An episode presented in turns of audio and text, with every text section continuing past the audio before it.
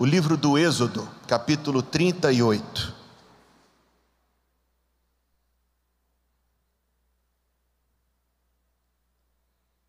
O livro do Êxodo, capítulo número 38.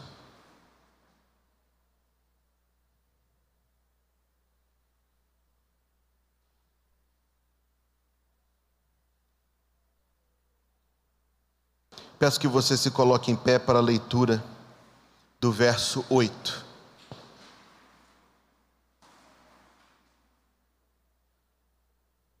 Êxodo 38, verso 8.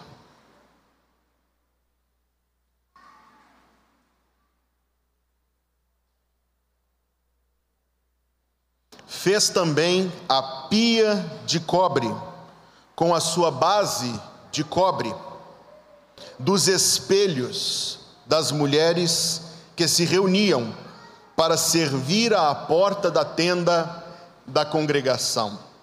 Leio de novo. Fez também a pia de cobre com a sua base de cobre dos espelhos das mulheres que se reuniam para servir à porta da tenda da congregação. O povo de Deus diz: Amém. Você pode se assentar. A mensagem desta manhã nasceu alguns anos atrás, quando eu me desafiei a fazer um estudo minucioso do tabernáculo e das leis do Levítico. E a razão que me motivou àquele estudo era porque eu considerava dois livros muito difíceis de ler. Todo ano, quando eu me propunha ler a Escritura Sagrada, eu encontrava como eu acredito ser muito comum, encontrava alguma dificuldade em avançar nestes livros, tão, detalhe, tão cheios de detalhes, tão minuciosos.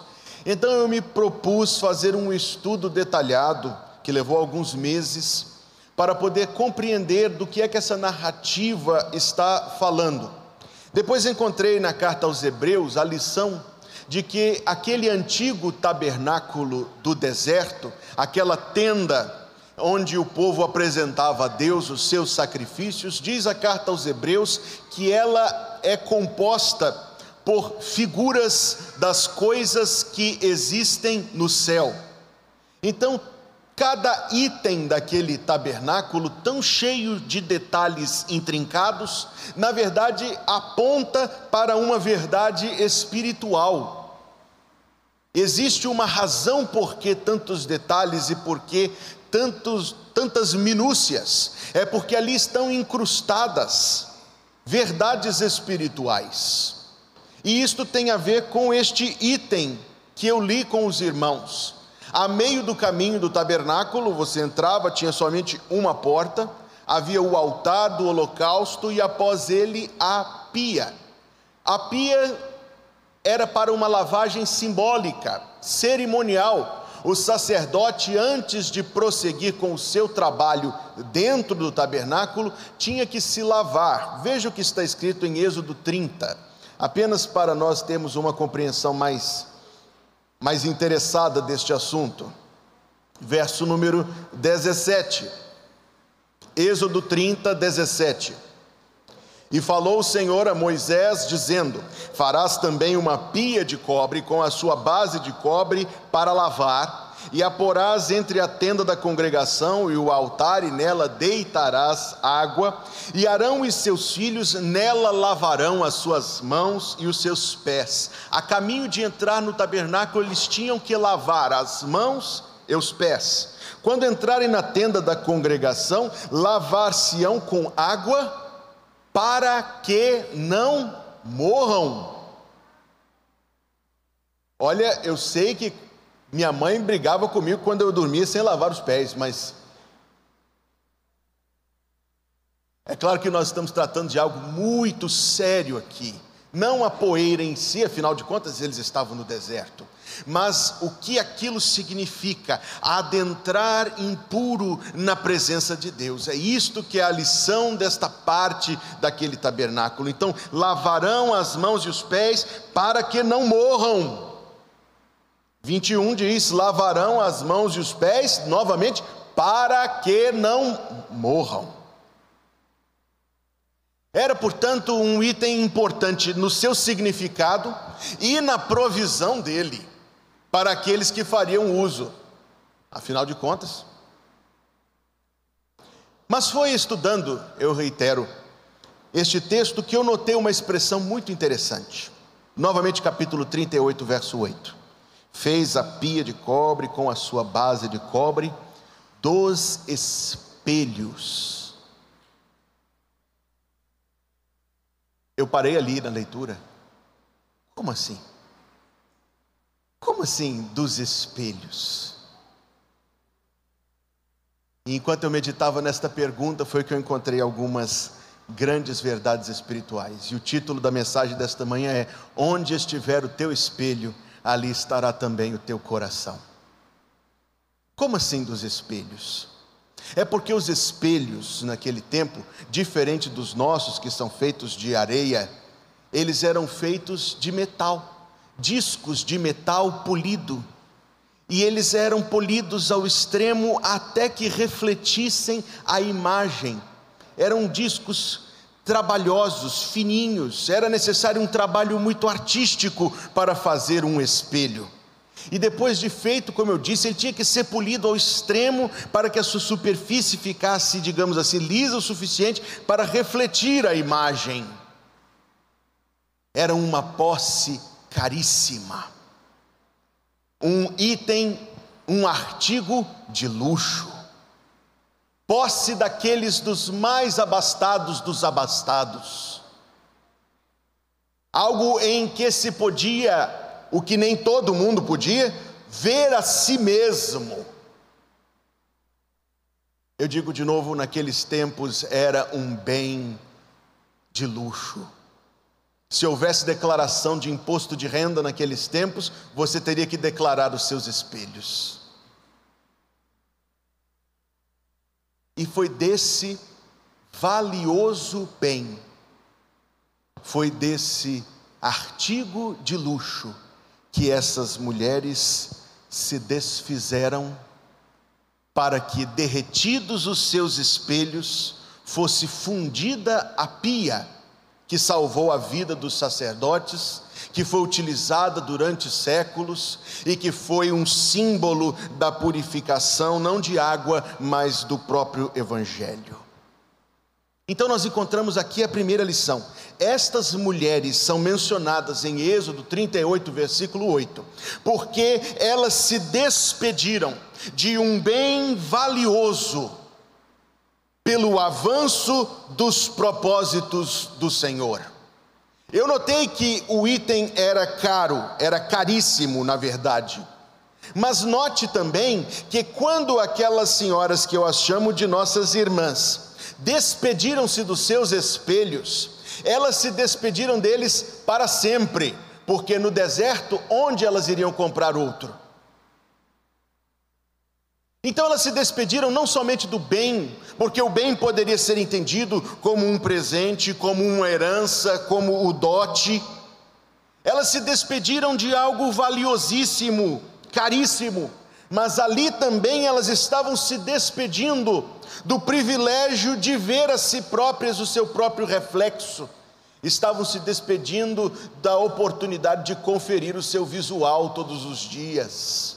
Elas se despediram disso tanto o bem que era caro em si, como aquilo que elas fariam dele, de tudo isto elas se despediram. Deus, Deus moveu o seu coração para que elas dessem esta oferta significativa para a construção do tabernáculo do Senhor. E dentre todas as menções, eu gostaria de frisar isto, porque o livro do Êxodo de fato diz que o povo contribuiu muito mais do que se esperava, a ponto de Moisés ter de dizer: não tragam mais ofertas, mas elas são as únicas a serem mencionadas em particular de toda a congregação de Israel. Como Davi ao comprar a eira de um homem chamado Araúna, pois a ira de Deus estava sobre Israel, você se lembra disto? E quando Davi encontrou-se com o anjo naquele local, ele decidiu oferecer sacrifício, mas havia um problema. Aquele local pertencia a um outro homem. O homem disse ao rei Davi: Por favor, majestade, pode oferecer sacrifício, pode usar o terreno, e eu ainda ofereço a madeira, eu ofereço o gado. E a resposta do rei Davi foi: Não oferecerei ao Senhor aquilo que não me custe nada. Como aquela viúva pobre, a quem Jesus Cristo observou e destacou dentro da congregação, iam muitos ao gasofilácio, Lucas 21, de 1 a 4. Os ricos despejavam largas quantias. Uma viúva pobre colocou apenas dois leptas, duas pequeninas moedas de valor quase insignificante. E o Senhor disse que ela contribuiu mais do que aqueles que tinham posto gordas ofertas porque eles puseram do que lhes sobejava. E ela, disse o Senhor Jesus, da sua pobreza ofertou todo o seu sustento. Amados irmãos, pelos propósitos de Deus, do que é que nós nos despediremos? Pelo avanço da causa do Senhor, do que é que nós nos despediremos? Como nós tomaremos parte no propósito santo de Deus? Note o seguinte: dos espelhos das mulheres que se reuniam para servir à porta da tenda da congregação. Em preparação para esta mensagem, eu tentei ficar uma manhã inteira sem fazer uso do espelho. Você consegue imaginar o que é ficar uma manhã inteira sem fazer uso do espelho? Primeira preocupação que a gente tem é com a juba, não é verdade? E ao longo do dia, se você observar, os espelhos estão estrategicamente postos no nosso caminho num número de lugares, inclusive no carro. elas trocaram uma coisa pela outra. O espelho é um item trivial que hoje custa poucos reais, mas um item que naquele tempo não era tão trivial assim, não era tão dispensável assim, que se hoje faz falta, naquele tempo eu suponho que fazia muito mais falta, e ofertar o espelho era ofertar não somente o item no seu valor, mas como eu digo, abrir mão daquele privilégio, daquele luxo, daquele direito de contemplar a si mesmo. E em troca de quê? Em troca do que elas se despediram dos seus artigos tão preciosos, eu digo, em troca de quê? Em troca da alegria muito maior para um coração salvo, muito maior, e para um prazer muito mais excelente, os propósitos de Deus se realizando, a vontade de Deus se cumprindo. O texto diz mais que ao longo perdão, que junto à sua oferta dos seus espelhos, elas ofereceram o seu serviço dos espelhos das mulheres que se reuniam para servir à porta da tenda da congregação. Este não era um serviço prescrito na lei. Se você vasculhar os cinco primeiros livros da Bíblia, você não encontrará nenhuma ordem de que houvesse mulheres serviçais à porta da tenda. Não era uma exigência, era na verdade um ato do amor do seu coração. Ao meus amados irmãos, haverá aqueles que querem viver a vida cristã tão somente na linha das obrigações. Devo eu fazer isto? É obrigado fazer? Prova na Bíblia que eu tenho que fazer? É uma vida cristã satisfeita com o mínimo e do mínimo nunca sairá. Afirma aos irmãos que o Espírito Santo tem algo a mais para nós. Afirma aos irmãos que o Espírito Santo tem algo a mais para nós. Uma vida com Deus pautada não numa lista de deveres, mas movida por um amor que vem dos céus. Um amor para com Deus por causa do seu grande amor.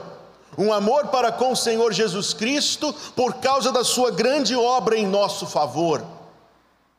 Quem exigiu que além dos seus espelhos, elas tivessem que se apresentar ali, e nós gostaríamos de imaginar que elas estavam ali à porta da tenda, cantando cânticos bonitos e servindo com adoração, mas, na verdade, me parece que era um trabalho bem mais cansativo, exigente, laboral do que isto. Servir à porta da tenda, me parece, ser auxiliar os sacerdotes nas suas obrigações, auxiliá-los nos rituais, a orientar os ofertantes. Era, na falta de melhor palavra, serviço. Alguém diria, mas eu já contribuí, eu já dei o meu espelho, por que, que eu preciso ainda servir também? E é isto que representa exatamente a linha do mínimo e aqueles que querem ficar somente na linha do mínimo. Eu digo de novo: o Espírito de Deus tem mais para nós. A alegria em servir a Deus, o amor em nos consagrar aos propósitos maravilhosos de Deus, o prazer em ver Deus fazendo a sua vontade, a razão por que elas ofertaram os seus espelhos, é porque muito antes disso elas já tinham ofertado as suas vidas ao Senhor. Elas já tinham se colocado por inteiro, tudo o que são, tudo o que têm, nas mãos de Deus. E por isso elas ofertavam, e por isso elas serviam, porque na verdade nas duas coisas existe a mesma coisa. São apenas duas facetas da mesma característica de um servo de Deus: ofertar por amor, servir por amor. Antes de darem os seus espelhos, elas já tinham se dado ao Senhor. Antes de se apresentarem para aquele trabalho cansativo, aquele serviço que, segundo a própria Bíblia, existiu até os dias do profeta Samuel, alguns séculos depois. Antes de elas fazerem uma coisa e a outra, elas já tinham se dado por inteiro ao Senhor. É por isto, meus amados irmãos, que Deus, na sua infinita sabedoria, quis registrar, creio eu, a história destas ofertas para que chegasse a nós do nosso tempo e para que nós também pudéssemos indagar quanto a nós próprios, como é que nós estamos aos olhos de Deus quanto a isto. Naquele tempo, se eu e você vivêssemos naquele tempo, será que nós teríamos ofertado os nossos espelhos também? A resposta não está longe de, de nós. A resposta não está numa imaginação da nossa mente. A resposta está na nossa conduta hoje.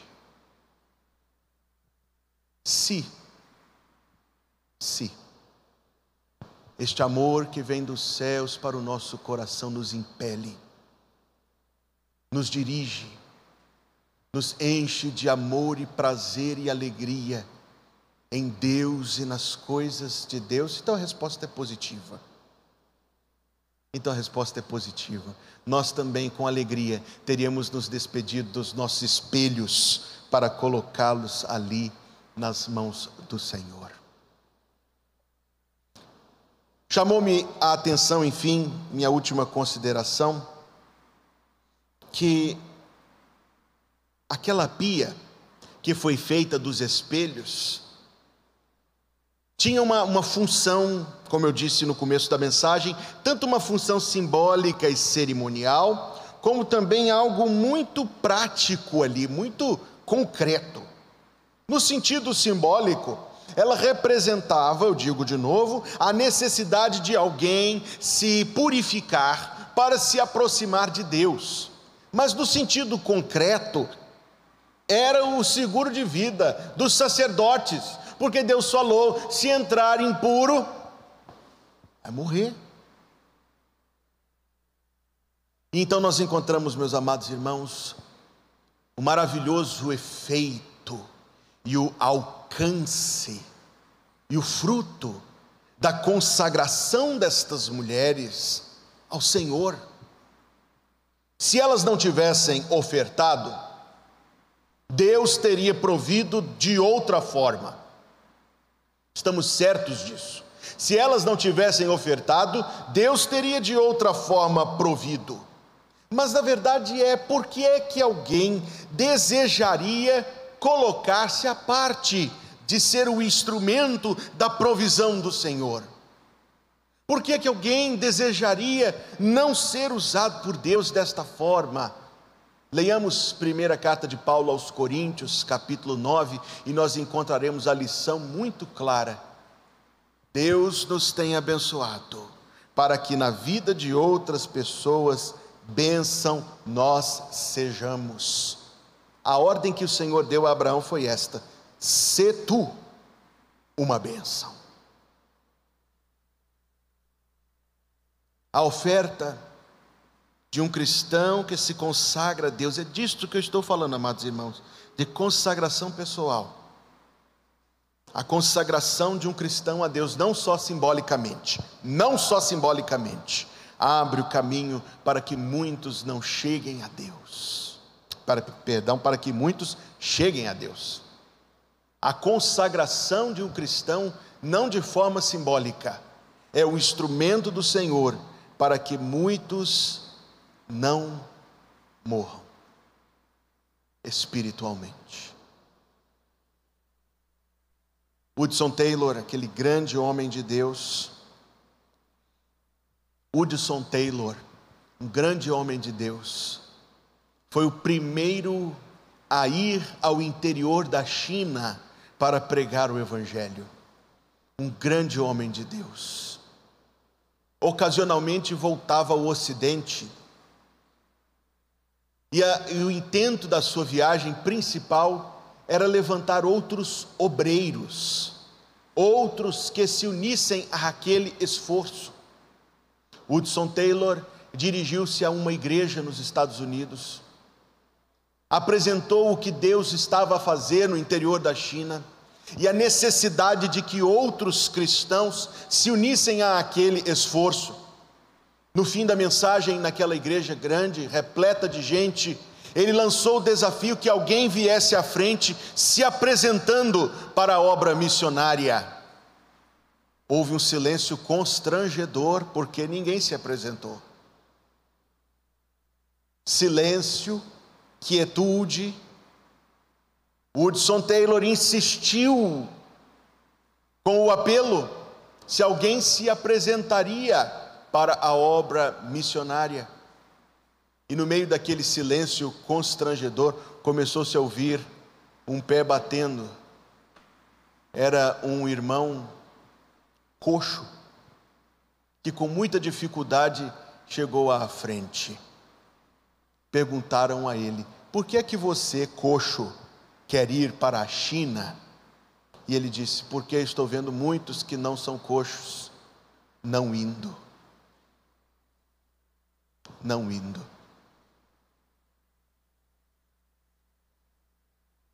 Intitulei esta mensagem: Onde estiver o teu espelho, ali estará também o teu coração porque a consagração dos espelhos destas mulheres, derretidos para se fazer um dos itens do tabernáculo, reflete, na verdade, irmãos e irmãs, a mesma atitude que deve haver também nos nossos corações.